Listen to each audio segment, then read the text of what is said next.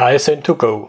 Herzlich willkommen zu dem Podcast für Lean-Interessierte, die in ihren Organisationen die kontinuierliche Verbesserung der Geschäftsprozesse und Abläufe anstreben, um Nutzen zu steigern, Ressourcenverbrauch zu reduzieren und damit Freiräume für echte Wertschöpfung zu schaffen, für mehr Erfolg durch Kunden- und Mitarbeiterzufriedenheit, höhere Produktivität durch mehr Effektivität und Effizienz an den Maschinen, im Außendienst, in den Büros bis zur Chefetage. Episode 305 Digitalisierung von Verwaltungsprozessen. Heute habe ich Simon Nestler bei mir im Podcastgespräch. Er ist Dozent mit dem Lehrgebiet Mensch-Computer-Interaktion an der Technischen Hochschule in Ingolstadt. Hallo, Herr Nestler. Hallo, Herr Müller. Einen schönen guten Abend. Ja, schön, dass es heute klappt. Ich habe schon ein kurzes Stichwort zu Ihnen gesagt, aber stellen Sie sich gern noch den Zuhörern ein bisschen intensiver vor, vielleicht auch Ihr Leben vor der Hochschule. Ja, also mein Leben vor der Hochschule ist eigentlich ganz einfach beschrieben. Ich habe ganz klassisch Informatik studiert, damals an der Technischen Universität München und habe irgendwie festgestellt, dann spätestens als ich so mit meiner Diplomarbeit angefangen habe, dass man ja Digitalisierung, damals hieß es natürlich noch nicht Digitalisierung, aber dass man Software entwickeln kann aus einer sehr technischen Perspektive und dass diese dann trotzdem scheitern kann, dass sie dann einfach schlicht und ergreifend nicht das löst, was Menschen brauchen. Und das hat dann dazu geführt, dass ich im Bereich der Mensch-Computer-Interaktion promoviert habe, dass ich dann auch als User Experience Designer bei einem kleinen mittelständischen Unternehmen in München gearbeitet habe, dass ich dann eben einen Ruf bekommen habe an die Hochschule Hamm-Lippstadt und dann eben im Jahr 2019 den Ruf an die Technische Hochschule in Ingolstadt und dort jeweils diese Lehrgebiete Mensch-Computer-Interaktion vertreten habe, beziehungsweise eben bis heute vertrete. Und zusätzlich jetzt eben in Ingolstadt ähm, bin ich noch Geschäftsführer äh, meiner eigenen, Beratungsfirma, die sich eben mit der menschzentrierten Digitalisierung von Prozessen beschäftigt. Und unser Schwerpunkt in der Beratung ist eben der öffentliche Sektor. Genau, und ich glaube, das ist auch durchaus ein spezielles Thema und dementsprechend auch ein guter Einstieg. Was gibt's denn für Besonderheiten bei der Digitalisierung, wenn wir über öffentliche, vor allen Dingen Verwaltungsprozesse reden? Also zum ersten fällt wirklich auf, wenn man sich damit eingehender beschäftigt, dass es ja unglaublich viele Verwaltungsprozesse gibt, mhm. ähm, dass es unglaublich viele Verfahren und Anträge gibt. Man hat ja jetzt durch dieses Online-Zugangsgesetz mal versucht, ähm, Leistungen auch auf der Seite der Bürgerinnen und Bürger zu digitalisieren und spricht dort immer von 575 Leistungen. Und da merkt man schon, dass da natürlich eine hohe Komplexität dahinter ist. Es ist ja nicht notwendigerweise so, dass jetzt zu einer Leistung nur ein Verwaltungsprozess gehört, sondern wenn man zum Beispiel an Baugenehmigungen denkt, dann sind da natürlich eine Vielzahl von Prozessen involviert.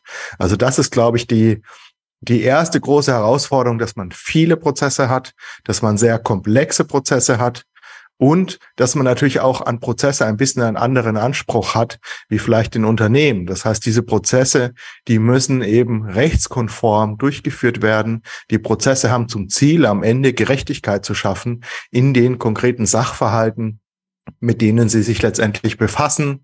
Sie müssen letztendlich natürlich auch in dieser Form dokumentiert werden. Ähm, und letztendlich ein ordnungsgemäßes Verfahren an den einzelnen Stellen sicherstellen. Und das führt natürlich zu vielen, vielen ähm, Herausforderungen, wenn es jetzt darum geht, diese Prozesse eben zu digitalisieren. Mhm. Also das Gesetz gibt letztendlich vor, was in diesem Prozess zulässig ist und was nicht zulässig ist.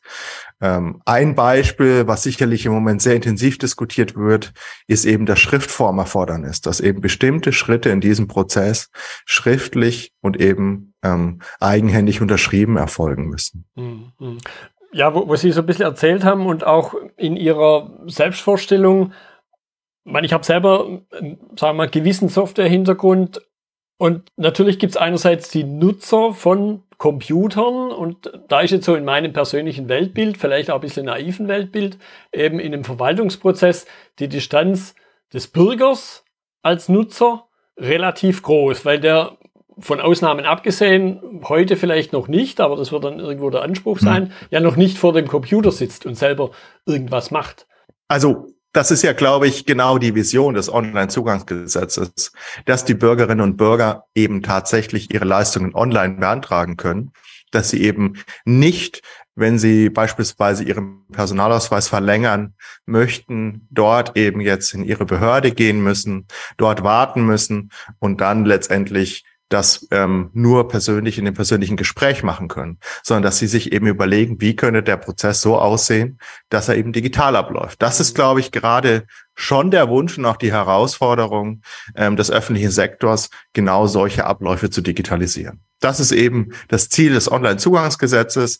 Das ursprüngliche Ziel war, dass diese 575 Leistungen, die dort eben drin sind, tatsächlich bis Jahresende des Jahres 2022 komplett digital für Bürgerinnen und Bürger zur Verfügung stehen. Mhm. Ja, ich glaube, das ist wichtig, dass Sie, Sie das Jahr, die Jahreszahl dazu gesagt haben, weil ganz gern sagt man immer so bis Jahresende und dann entsteht eine Pause, man gibt aber das Jahr dann nicht an und also ich persönlich, wo ich die Zahl das erste Mal gelesen habe, und es ist noch nicht so lange her, da dachte ich auch, okay, sportlich. Also man hat sich das vor drei Jahren vorgenommen ähm, und es war vor drei Jahren schon sportlich. Ja. Und jetzt merkt man, man schafft es nicht. Und viele Menschen sagen, hat das überhaupt Sinn gemacht? Ähm, diese Zahl überhaupt vorzugeben? Wäre es nicht vielleicht sinnvoller gewesen, das offen zu lassen?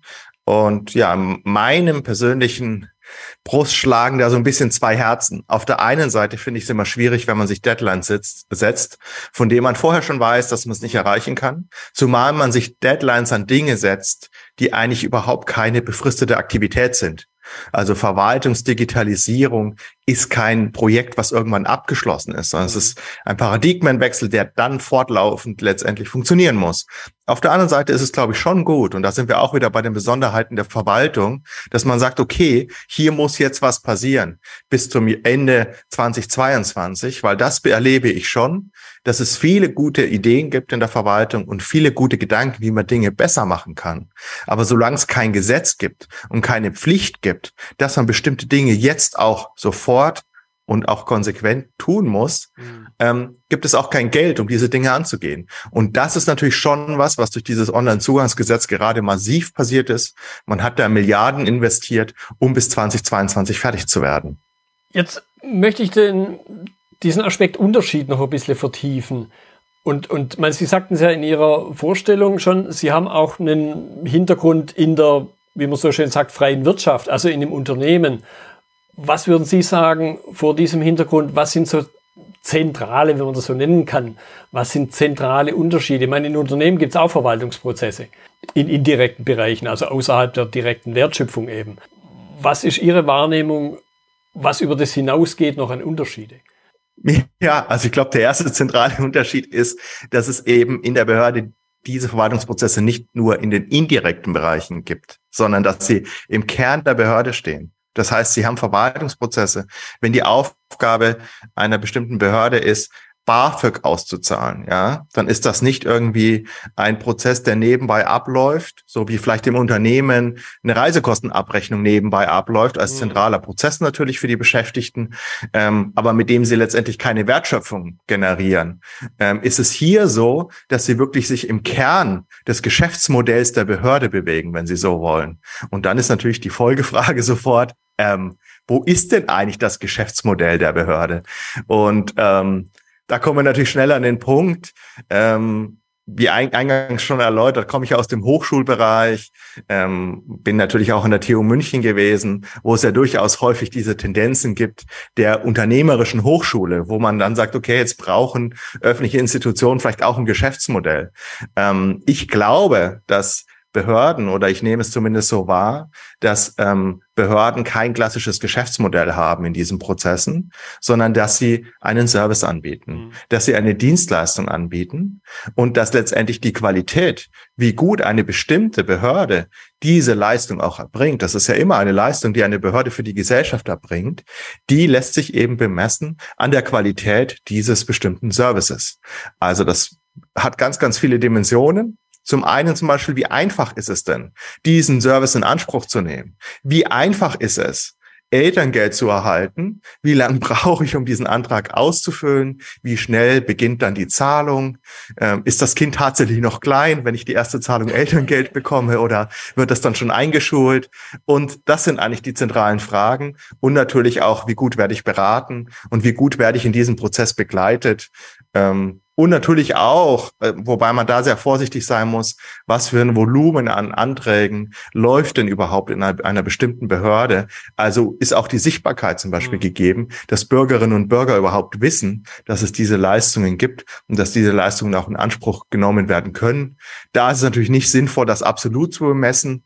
Aber man kann ja zum Beispiel fragen, wie viel Prozent derjenigen, die ein Recht auf Kindergeld haben, beziehen auch zum Beispiel tatsächlich Kindergeld. Und das könnte ja dann auch eine Messgröße sein dafür, wie gut eben solche bestimmten Services dann konkret ausgestaltet sind. Ja, ich finde den Gedanken mit dem Geschäftsmodell spannend, weil jetzt in, in dem klassischen unternehmerischen Kontext ist es ja die Geschäftsmodell die Basis dessen, wie ich dann selber als Unternehmen, als Unternehmer Profit mache. Und ich habe und ich leite daraus ein Stück weit diesen inneren Antrieb ab. Natürlich werde ich nur Geschäft machen, wenn ich meinen Kunden auch einen Nutzen biete. Aber da, wie gesagt, kann jetzt wieder eine laienhafte Wahrnehmung sein. Da fehlt mir ja so ein bisschen dieser innere Antrieb bei einer Behörde oder bei einem Verwaltungsprozess eben für eine Digitalisierung, um selber mehr Geschäft zu machen. Das heißt andererseits aber, bin ich, wenn ich es ernst nehme, unter Umständen sogar sehr viel mehr kundenorientiert. Also bürgerorientiert, wenn ich es wirklich ernst nehme. Wie, wie würden Sie das beurteilen? Also ich glaube, dass es ein ganz zentraler Punkt letztendlich ist, dass ähm, Behörden, da muss man natürlich auch wieder sehr stark differenzieren, von welchen Behörden wir reden. Da kommen wir sicher gleich auch noch drauf. Also ähm, wenn ich an diesen Kontakt mit Bürgerinnen und Bürgern denke, dann denke ich natürlich primär an die Städte und Kommunen, an die Gemeinden in Deutschland. Da gibt's 11.000 Stück. Ja, und da gibt es natürlich unglaublich viele ähm, Treiber und Möglichkeiten, auch als Kommune attraktiv zu sein. Also gerade auch kleinere ländliche Kommunen haben hier durchaus immer wieder ein großes Interesse, dass auch junge Familien in diese Kommunen ziehen, dass es eben genau nicht diese Landflucht gibt, sondern dass Menschen sich eben explizit auch auf dem Land niederlassen. Und da kann natürlich sowohl die medizinische Versorgung eine Rolle spielen, aber da kann eben auch ganz zentral diese Servicequalität durchaus entscheidend sein, dass man eben als Kommune Kommune sagt, wir machen das hier besonders einfach, wir haben irgendwie besonders gute Öffnungszeiten in der analogen Welt. Bei uns gibt's noch mal abends ähm, zwischen 18 und 20 Uhr irgendwie ähm, die Möglichkeit, persönlich Beratung zu bekommen für diejenigen, die tagsüber beruflich stark eingespannt sind zum Beispiel. Und natürlich das jetzt auch weiterdenken im Digitalen. Was kann ich da für niederschwellige Zugangsmöglichkeiten schaffen? Gibt es die Möglichkeit, Videokonferenzen mit Beschäftigten in der Verwaltung zu machen bei Fragen? Fragen?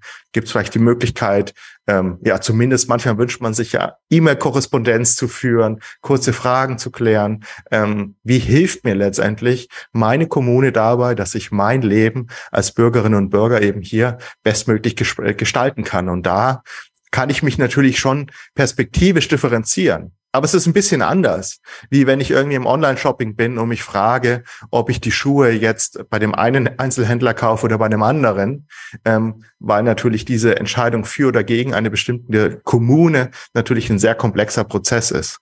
Und ich werde jetzt nicht irgendwo hinziehen, nur weil es dort vielleicht diese Online-Sprechstunde gibt. Aber das ist durchaus schon auf lange Sicht einfach ein Investment seitens der Kommunen, um einfach, ja, Bürgerinnen und Bürger äh, auf positive Weise auch begeistern zu können. Mhm. Ja, das nochmal ein bisschen hinterfragt im Sinne von, also man kann sich vielleicht eher vorstellen, dass halt auch ein kleines Unternehmen, da gibt's ja schon tolle Baukastensysteme, sich einen Online-Shop aufbaut und damit auch mit einem vergleichsweise kleinen Budget was starten kann. Hab ich diese diese Flexibilität, diese Möglichkeiten, habe ich die als Kommune? Oder bin ich nicht viel mehr, wenn ich so drüber nachdenke, immer mhm. in, in meinen regelmäßigen Wasserabschlägen oder Stromabschlägen, gut, da ist dann wieder ein Privatunternehmen, diese Buchungskennzeichen oder die Grundsteuer oder was auch immer es gibt. Und, und da lese ich so ein bisschen raus, ah, das müsste eigentlich überall das Gleiche sein. Man selber kommt man natürlich nicht aus seinem eigenen Flecken raus. Da haben Sie wahrscheinlich einen viel besseren Überblick. Also nochmal die Frage, habe ich als Kommune überhaupt die Möglichkeiten, beziehungsweise welchen Spielraum habe ich, Also ich als Kommune in Deutschland bin ja erstmal eine Körperschaft öffentlichen Rechtes, wenn ich jetzt gerade mit den Begriffen mich nicht vertue und habe erstmal die Möglichkeit, und das ist auch durchaus eine Herausforderung, das sehr eigenständig zu gestalten. Also die Kommunen entscheiden, welche Fachverfahren sie konkret nutzen, um eben bestimmte ähm, Services oder Dienstleistungen für die Bürgerinnen und Bürger zu erbringen. Das ist erstmal das, was auf Seite der Verwaltung tatsächlich passiert. Das heißt, da gibt es ja eine Handvoll Anbieter, die Sie letztendlich dabei unterstützen. In vielen Bereichen sind es dann vier oder fünf, wo Sie sich als Kommune entscheiden können und auch entscheiden müssen, was Sie hier tatsächlich ähm, als System für die Kasse zum Beispiel mhm. im Rathaus nutzen wollen und natürlich auch, was sie dann an Fachverfahren dort haben, wenn wir jetzt gerade beim Meldewesen bleiben, ähm, mit dem sie dann entsprechend diese Prozesse abarbeiten. Das ist die eine Seite und die andere Seite ist natürlich, wie sieht der, der Zugang zu, für die Bürgerinnen und Bürger aus? Und da sind wir natürlich wieder beim Onlinezugangsgesetz. Da war der Gedanke, dass man diese Dinge vereinheitlicht. Ähm, das heißt, dass einzelne Länder mit Kommunen zusammen bestimmte Oberflächen entwickeln und dann andere Kommunen diese Konzepte eben nachnutzen können, so dass also nicht alle ähm, Leistungen 11.000 Mal in Deutschland entwickelt werden müssen. Aber dennoch haben die Kommunen nach wie vor die Möglichkeit zu sagen, ähm, das wird hier überall genutzt in der Umgebung, aber wir entscheiden uns, da ähm, eine alternative Lösung zu verwenden. Ganz so einfach ist das natürlich nicht, weil es gibt die IT-Dienstleister, die für die Kommunen eben tätig sind, zum Beispiel eben in Bayern die AKDB oder eher dann in Norddeutschland Dataport, die da natürlich bestimmte Fachverfahren für die Kommunen anbieten. Und wenn sie da bestimmte Dinge haben wollen, dann kann es natürlich sein, dass die eben nicht in diesem Angebotskatalog drin sind, sie dann letztendlich eigenständig organisieren und beziehen müssen. Aber grundsätzlich haben sie eben schon diese Gestaltungsfreiheit in unserem föderalen System. Und das ist sicherlich eine ganz große Herausforderung. Ja? Sie haben also nicht einen Staat, ja sondern der Staat ist so ein bisschen ähm, wie 11.000 Unternehmen, die da in so einem losen Verbund sind und versuchen irgendwie Deutschland zu digitalisieren. Ja, ich, ich spreche da manchmal ganz gern oder verwende da ganz gern den Begriff der Heisenbergschen Un unscharfe Relation. Genauer ich hingucke, desto unscharfer wird's, was ich da vor mir habe. Äh, andererseits habe ich dann gerade vor meinem geistigen Auge äh, sowas wie Elster, also elektronische Steuererklärung wo ja durchaus auch ein Bundesland, in dem Fall, soweit ich es weiß, Bayern eben, so ein bisschen für den Bund federführend agiert. Jetzt kann man drüber streiten, aber das würde, glaube ich, zu weit führen, wie, ich nenne es mal so ein bisschen flapsig, wie prickelnd denn das Elster-Thema ist. Was mir aber noch durch den Kopf geht, ist, wenn man sonst über Prozesse und Digitalisierung redet, verwendet, oder im Allgemeinen auch Projekte, verwendet man gerne den Begriff des Stakeholders. Kann man Macht es Sinn, das in dem Kontext auch zu verwenden, um überhaupt einmal so Gruppen von Menschen, eben Stakeholder, die mit dem Thema irgendwas zu tun haben, noch ein bisschen greifbarer zu haben? Weil ich glaube, der Bürger alleine ist ja auch nicht. Also ich glaube tatsächlich, ähm, diese Perspektive, dass man Bürgerinnen und Bürger einbezieht, ist durchaus eine, eine eher neue Perspektive. Ähm, die Herausforderung ist aber, dass die Komplexität des Verwaltungsprozesses eben nicht an der Interaktion mit den Bürgerinnen und Bürgern liegt, sondern der liegt tatsächlich innerhalb der Behörde. Das heißt, wenn ich irgendwie ein, ein Verfahren wie zum Beispiel Elterngeld habe, ähm, durchaus die Behörde, die das bearbeitet, eben eine Vielzahl an Interaktionen mit anderen Behörden, mit anderen Stellen letztendlich führen muss, um diesen Prozess eben abzuarbeiten. Das heißt, wenn wir von Stakeholdern reden, dann müssen wir wirklich in diesem Prozess uns letztendlich die unterschiedlichen Perspektiven anschauen, ähm, die hier zu prüfen sind. Oder auch zum Beispiel bei einer Baugenehmigung, ja, wo also nicht nur die reine Bauprüfung stattfindet, sondern wo dann auch stadtplanerische Aspekte, ähm, Umweltaspekte und all diese Dinge letztendlich zu berücksichtigen sind. Und das, ähm, ja, ist sozusagen diese fachliche Perspektive, dass man sagt, okay, wie kriegen wir all diese unterschiedlichen Fachlichkeiten hier integriert? Und dann haben wir natürlich am Ende die auch ähm, heute noch nicht so häufig an den Verhandlungstischen sitzen, diejenigen, die wirklich als Sachbearbeiterinnen und Sachbearbeiter ähm, am Ende mit der Software auch arbeiten müssen. Mhm.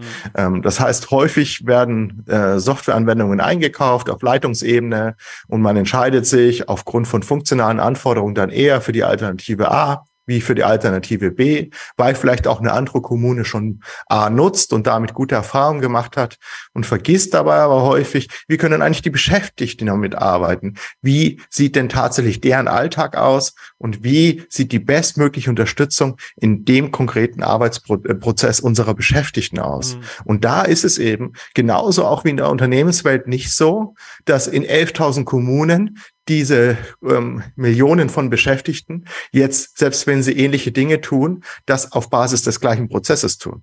Und das hat ganz unterschiedliche Gründe. Zum einen sind die Aufgaben einfach unterschiedlich verteilt auf unterschiedliche Ämter, auf unterschiedliche Behörden. Zum anderen gibt es natürlich auch andere gesetzliche Rahmenbedingungen in den einzelnen Bundesländern. Und zum anderen sind einfach schlicht und ergreifend die Kommunen auch sehr, sehr unterschiedlich groß. Das heißt, eine Stadt Hamburg wird einen Prozess einfach anders abarbeiten müssen und vielleicht auch andere Ämter ähm, involvieren müssen, wie vielleicht die Stadt Pfaffenhofen hier in äh, der Nähe von Ingolstadt, die eben deutlich kleiner ist. Hm. Ja, und das ist mit Sicherheit ja ein Aspekt, der erstmal von der Digitalisierung völlig unabhängig ist. Also da gab es die Unterschiede wahrscheinlich schon lange vorher, wo man halt noch Papier und Stift und andere analoge Dinge verwendet hat. Ja, ganz genau. Also das kommt nicht durch die Digitalisierung, sondern durch die Digitalisierung kommt eher die Herausforderung, wie können wir uns diese Unterschiedlichkeit auch bewahren. Und es sind eben nur so ein paar Dimensionen. Wie groß ist jetzt die konkrete Stadt? Wie viele Menschen arbeiten dort? Wie ist sie strukturiert? In welchem Bundesland liegt jetzt diese konkrete Kommune und so weiter und so weiter? Und diese Aspekte machen es eben sehr schwer zu sagen, ich habe hier eine Lösung ein Fachverfahren und das passt dann irgendwie für alle ähm, gleichermaßen. Das heißt, ich habe die große Herausforderung, wenn ich Hersteller eines solchen behördlichen Fachverfahrens bin, dass ich unglaublich flexibel sein muss, wirklich dieses Fachverfahren dann an die konkreten Gegebenheiten anzupassen, wird dann gerne als Customizing bezeichnet in diesem Kontext, wo man dann wirklich die Besonderheiten ähm, und die ähm, Abläufe der einzelnen Behörden eben versucht entsprechend abzubilden. Jetzt haben wir natürlich die ganze Zeit im Grunde schon über den Menschen gesprochen. Ich möchte es aber noch mal ein bisschen auch wieder in diesem Unterschied gegenüberstellen, Unternehmenskontext, Verwaltungskontext. Gibt es da Unterschiede, was den Faktor Mensch angeht? Oder gibt es keine Unterschiede und man schreibt nur was anderes drüber und glaubt deshalb, es wäre anders?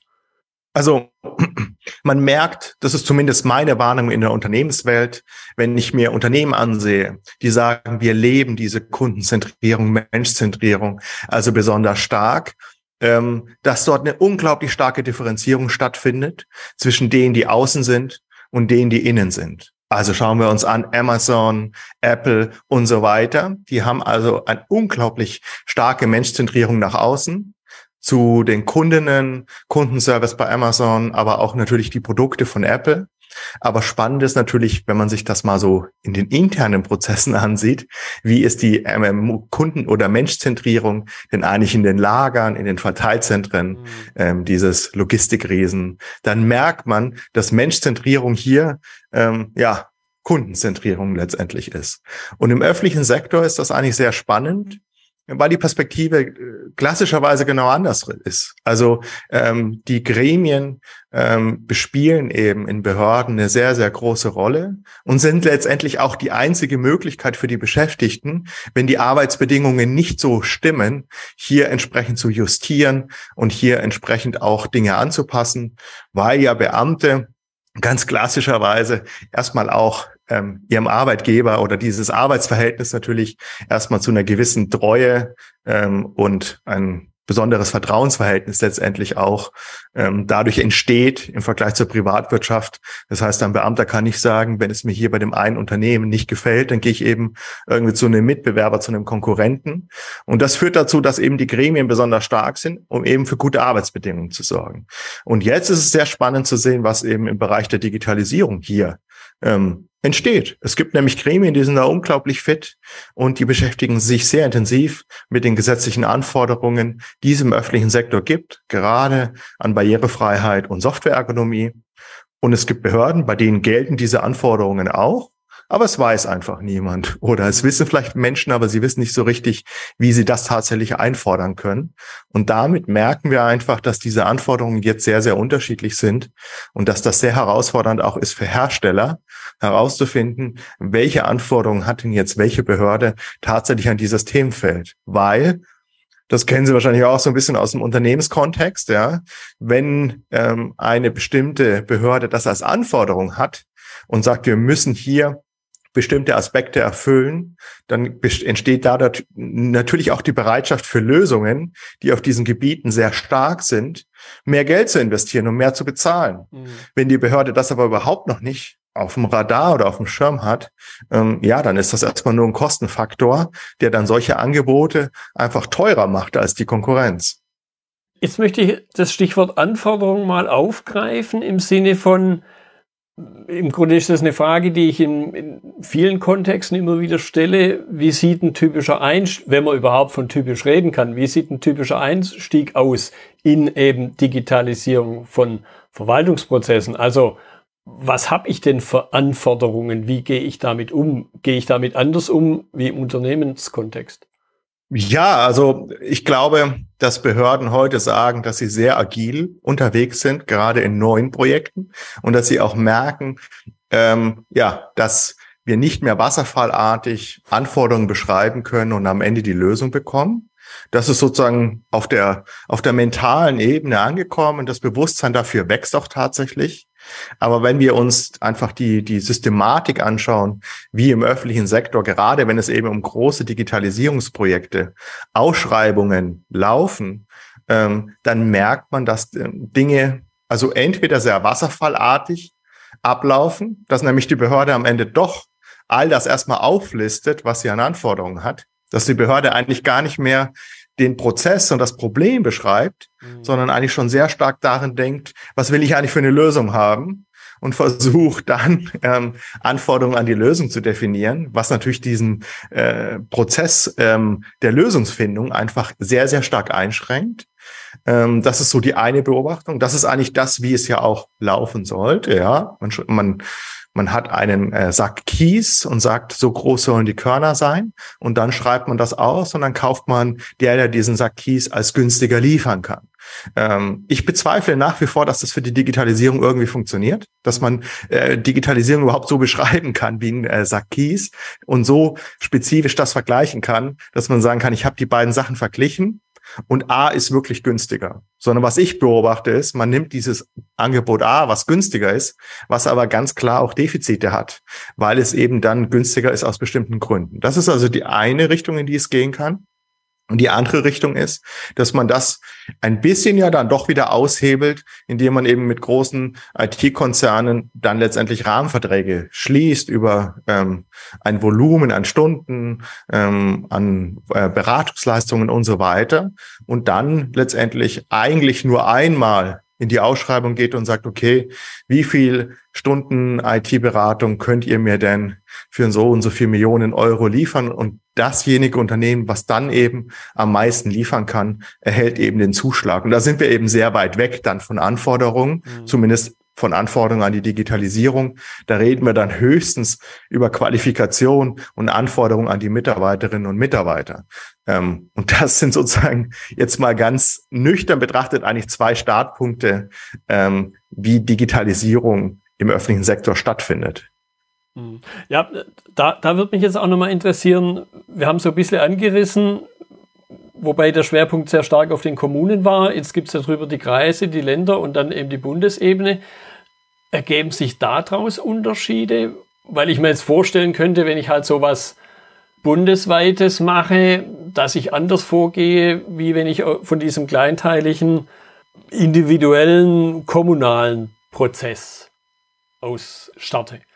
Ja, also das äh, Dankbare eigentlich auf Ebene des Bundes ist, dass wenn man sich dort und auch schon auf Ebene der Länder wenn man sich dort natürlich die Arbeitsweise der Beschäftigten anschaut in den Bundesministerien, dann stellt man fest, dass die einfach strukturell von ihrer Arbeitsweise eine komplett andere Arbeit machen, wie viele Mitarbeiterinnen und Mitarbeiter in den Kommunen. Während die Kommunen Fachanwendungen haben und Fachverfahren haben und bestimmte Dinge einfach operativ abarbeiten, also die Bauanträge tatsächlich bearbeiten, ist das natürlich nicht das, was in den Bundes- und Landesministerien stattfindet. Das heißt, dort sieht man relativ wenig Fachverfahren und was man dort wirklich in der Softwarelandschaft sieht, das sind die Standardanwendungen. Ja, es werden dort neue Konzepte, neue Strategien, neue Gesetze geschrieben. Ja, da brauche ich keine Fachverfahren dafür, sondern da habe ich ich im Idealfall vielleicht irgendwie Einfachverfahren, was mir dabei hilft, Gesetze richtig zu formatieren und ähm, mhm. auch entsprechend dann äh, zu versionieren und solche Dinge. Aber ich habe nicht diese Vielfalt an unterschiedlichen Systemen. Also dort ist die Komplexität rein auf Softwareseite deutlich geringer, nach meiner Wahrnehmung.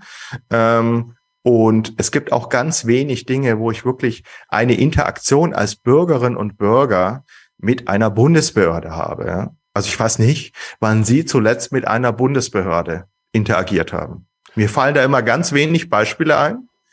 Ähm, es kann sein, dass Sie mit einer Landesbehörde interagieren. Da gibt es noch mehr Beispiele. Aber mit einer Bundesbehörde ist wirklich sehr selten. Da kann man die Beispiele manchmal in einer Hand abzählen. Ich hätte tatsächlich eins. Und zwar ist das ähm, die Elektroförderung, wenn Sie also ein Hybridauto kaufen oder ein Elektroauto kaufen. Das ist ja, basiert ja auf dem Gesetz des Bundeswirtschaftsministeriums. Und das, die Abwicklung erfolgt dann also durch die BAFA. Das heißt, da haben Sie tatsächlich eine Behörde auf Bundesebene, bei der Sie quasi Ihren Antrag einreichen und dann im Idealfall diese Prämie bekommen. Nach meiner Erfahrung ist das jetzt kein Leuchtturmprojekt, diese Beantragung dieser Elektroprämie, wenn sich einfach die Interaktion und dieses Interface ja. und den Ablauf dieses Prozesses anschauen. Aber das wäre mal so ein Beispiel. Das heißt, auf Bundesebene passiert da relativ wenig. Was auf Bundesebene passiert, ist, dass es das Bundesinnenministerium gibt, das dann eben einen Servicestandard entwickelt für dieses Online-Zugangsgesetz. Das bedeutet aber letztendlich, dass Standards definiert werden, die dann von den Kommunen im Rahmen der Digitalisierung doch bitte zu erfüllen sind. Ja. Ja, und, und ich glaube eben, Sie hatten vorhin mal so ein Stichwort äh, Baugesetzgebung und alles, was damit zu tun hat.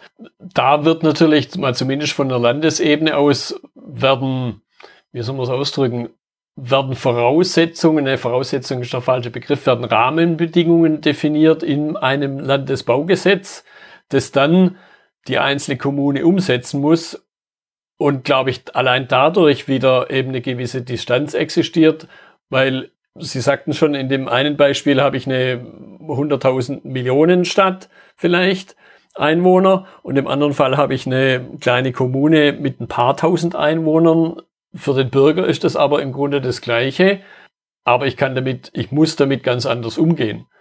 Also letztendlich, ähm, ja, ist es das gleiche Gesetz und ich habe natürlich auch den, den, die gleichen Rahmenbedingungen als Bürgerinnen und Bürger. Hier habe ich natürlich den Vorteil, ich werde auch nie vergleichen. Ja? Ich baue ja wahrscheinlich jetzt nicht parallel, zumindest nicht als Bürgerin oder Bürger in unterschiedlichen Regionen. Aber ich habe natürlich auch noch sowas wie, ich sage mal, professionelle Bürgerinnen und Bürger oder professionelle Anwender, die mit Behörden interagieren, also beispielsweise Architekturbüros oder natürlich auch Baufirmen und so weiter. Das heißt, auf dieser Ebene, da sehe ich natürlich auch ähm, dann durchaus diese Komplexität und merke eigentlich, dass diese Unterschiedlichkeit es eben insgesamt durchaus sehr, sehr schwierig macht, das eben auch am Ende vernünftig zu handeln. Und diesen Prozess, den Sie gerade beschrieben haben, da gibt es jemand, der schreibt das Gesetz und ähm, dann ist das Gesetz da. Das ist ja eigentlich das, der, das, was das Geschäftsmodell oder zumindest eigentlich schon die Vorlage für Ihren Prozess darstellt, den Sie digitalisieren wollen. Ja, das ist das Gesetz. Mhm. Das sagt Ihnen ja eigentlich, wie das laufen soll. Und da passiert ja gerade was sehr Spannendes, nämlich dieser Digitalcheck. Wird ja im Moment irgendwie überall nach meiner Wahrnehmung hoch und runter diskutiert. Wir brauchen jetzt einen Digitalcheck. Die Idee davon, man schaut sich also ein Gesetz an und sagt, ja, kann ich das digitalisieren oder nicht? Und nach meiner Perspektive ist das jetzt so ein, so ein Gedanke von Juristinnen und Juristen, den die total toll finden. Mhm. Sagen, man schaut sich so ein Gesetz an und dann sagen die uns, kann man digitalisieren oder hier, hier, hier muss man noch ein bisschen nachschärfen. Ähm, ja, wenn man das so betreibt, dann fallen da ein paar Sachen eine vielleicht auf. Ja, man sagt, oh, Schriftformerfordernis. Schriftformerfordernis ist aber schlecht, weil schwer zu digitalisieren. Aber das wirkliche Dilemma ist doch, ich kann ja alles digitalisieren. Ich kann ja jeden Prozess digitalisieren. Also der Digitalcheck wird ja nicht sagen, dass das lässt sich jetzt nicht digitalisieren. Ähm, sondern das Dilemma bei der Digitalisierung ist zumindest nach meiner Wahrnehmung, da wir auch involviert waren, ähm, gerade in Berlin, wo diese neuen Gesetzgebungen kamen, zu allem, was irgendwie so Mietpreise betrifft und da letztendlich auch in diesen Digitalisierungsprojekten eben ähm, für die Softwareergonomie und Barrierefreiheit zuständig waren. Ähm, und was wir dort beobachtet haben, ist, es gibt einfach in Gesetzen eine Freiheit. Also eine Freiheit, die dann, wenn man es digitalisiert, einfach interpretiert werden muss. Weil die deutsche Sprache, allein schon wenn man irgendwie an das Wort oder denkt, mhm. einfach nicht präzise genug ist, was das jetzt heißt. Ja. Heißt oder entweder A oder B, ja. heißt oder entweder A oder B oder beides, oder heißt oder im schlimmsten Fall sogar A, B, beides oder nichts davon. Und wenn man so einfach an die Umgangssprache und leider auch Juristinnen und Juristen verwenden hier, zumindest aus Perspektive der Informatik, halt Umgangssprache, darüber nachdenkt, dann weiß man, das ist einfach nicht präzise. Und erst wenn man das eben digitalisiert, dann entscheidet man sich eben für eine dieser Optionen. Und ähm, ja, da ist die spannende Frage, kann man Juristinnen und Juristen durch diesen Digitalcheck dann beibringen, wie Programmiersprachen funktionieren. Ja, ich glaube, da, da besteht noch ein gewisses, nennen wir es mal vorsichtig, Entwicklungspotenzial. Ich glaube, wir, wir zwei als relativ informatikaffine Menschen können da wahrscheinlich ein Lied davon singen. Jetzt möchte ich zum, zum Abschluss noch zwei Fragen ein bisschen diskutieren, die ich auch mal ganz gern stelle. Was können die einen von den anderen und umgekehrt natürlich lernen? Also, was können Unternehmen lernen von der Digitalisierung von Verwaltungsprozessen und dann aber oder auch gemischt und umgekehrt, was können Verwaltungen von Unternehmen lernen? Beide haben ja ihre Vorerfahrungen, beide fangen bei weitem ja nicht bei Null an. Mhm.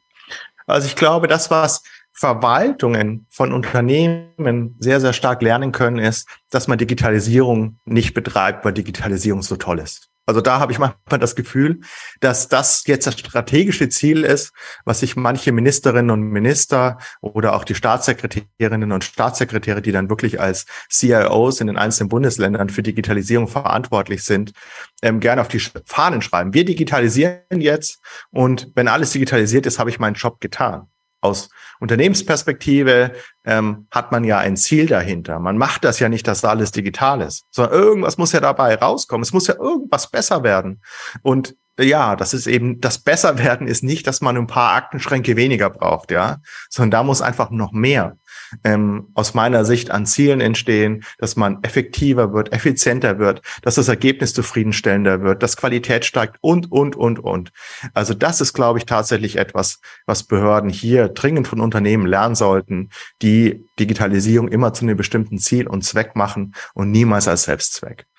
Und auf der anderen Seite glaube ich, dass Unternehmen sehr viel von Behörden lernen können, ähm, ja, wie man eben die, die Bedürfnisse von Menschen auch ernst nimmt und wie man vor allen Dingen Angebote entwickelt, die tatsächlich alle Menschen gleichermaßen adressieren und gleichermaßen einbinden. Weil das ist eben schon auch ein Alleinstellungsmerkmal im öffentlichen Sektor, dass man versucht, inklusiv zu sein, dass man versucht, offen zu sein, dass man Menschen mit Behinderungen zum Beispiel ganz explizit auch einbindet, sowohl innerhalb der Behörden als auch sich sehr bewusst ist, dass man eben eine Leistung für 100 Prozent der Bevölkerung anbieten muss und nicht nur für 90 Prozent der Bevölkerung, die eben keine Behinderungen haben. Und das ist etwas, wo Unternehmen sicherlich von profitieren können, ja, weil der Markt, wenn wir wirklich von diesen, diese 10 Prozent der Menschen mit Behinderungen betrachten, eben sehen, dass das jetzt auch wirtschaftlich keine Randgruppe ist, sondern durchaus eigentlich ein sehr, ja,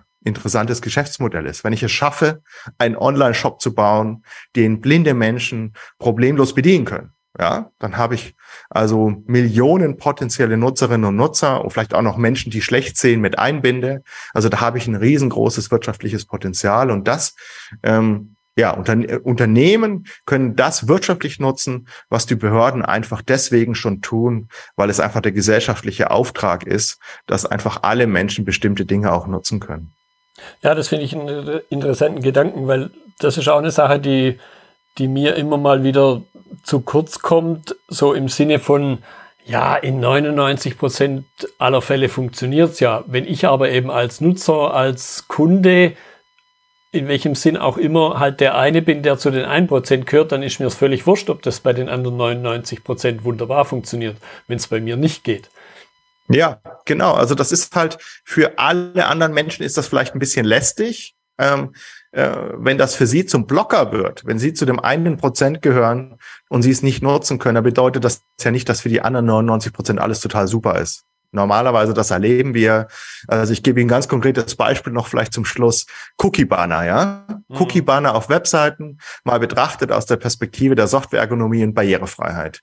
Ich würde sagen, Sie nerven diese Banner, ja. Mich nerven diese Banner und 90 Prozent der Menschen in Deutschland nerven diese Banner auch. Warum muss ich da immer hinklicken? Aber wir tun's und sagen, ja gut, Datenschutz ist wichtig, wir klicken das alles schön weg. Aber wenn diese Banner jetzt so gebaut sind, dass sie da irgendwie, wenn sie einen Screenreader haben und da mit dem Tabulator durchgehen, dass dieses, diese Schaltfläche, um das wegzuklicken, gar keinen Tastaturfokus bekommt und sie sind blind, dann können Sie diese Schaltfläche zum Wegklicken einfach nicht erreichen. Das heißt, Sie gehen auf die Webseite und sind schon sofort verloren und können damit eben nicht arbeiten. Das heißt, wenn wir uns entscheiden, eine bessere Lösung zu finden, die nicht diese Cookie-Banner nutzt, dann würden alle davon profitieren. Hm, hm. Ja, ich, ich glaube, dieses, dieses Inklusive, wie Sie es vor, vorhin ausgedrückt haben, das ist mit Sicherheit eine Sache, wo das ein oder andere Unternehmen noch was lernen kann. Ich fand das jetzt eine sehr spannende Unterhaltung mit ein paar Aspekten drin, die ich mir so hätte nicht vorstellen können. Deshalb, Herr Nestler, ich danke Ihnen für Ihre Zeit.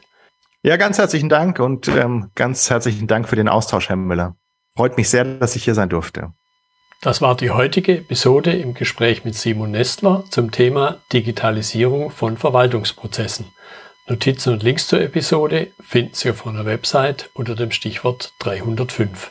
Wenn Ihnen die Folge gefallen hat, freue ich mich über Ihre Bewertung bei iTunes. Sie geben damit auch anderen Lean-Interessierten die Chance, den Podcast zu entdecken. Ich bin Götz Müller und das war KSN2Go. Vielen Dank fürs Zuhören und Ihr Interesse. Ich wünsche Ihnen eine gute Zeit bis zur nächsten Episode. Und denken Sie immer daran, bei allem, was Sie tun oder lassen, das Leben ist viel zu kurz, um es mit Verschwendung zu verbringen.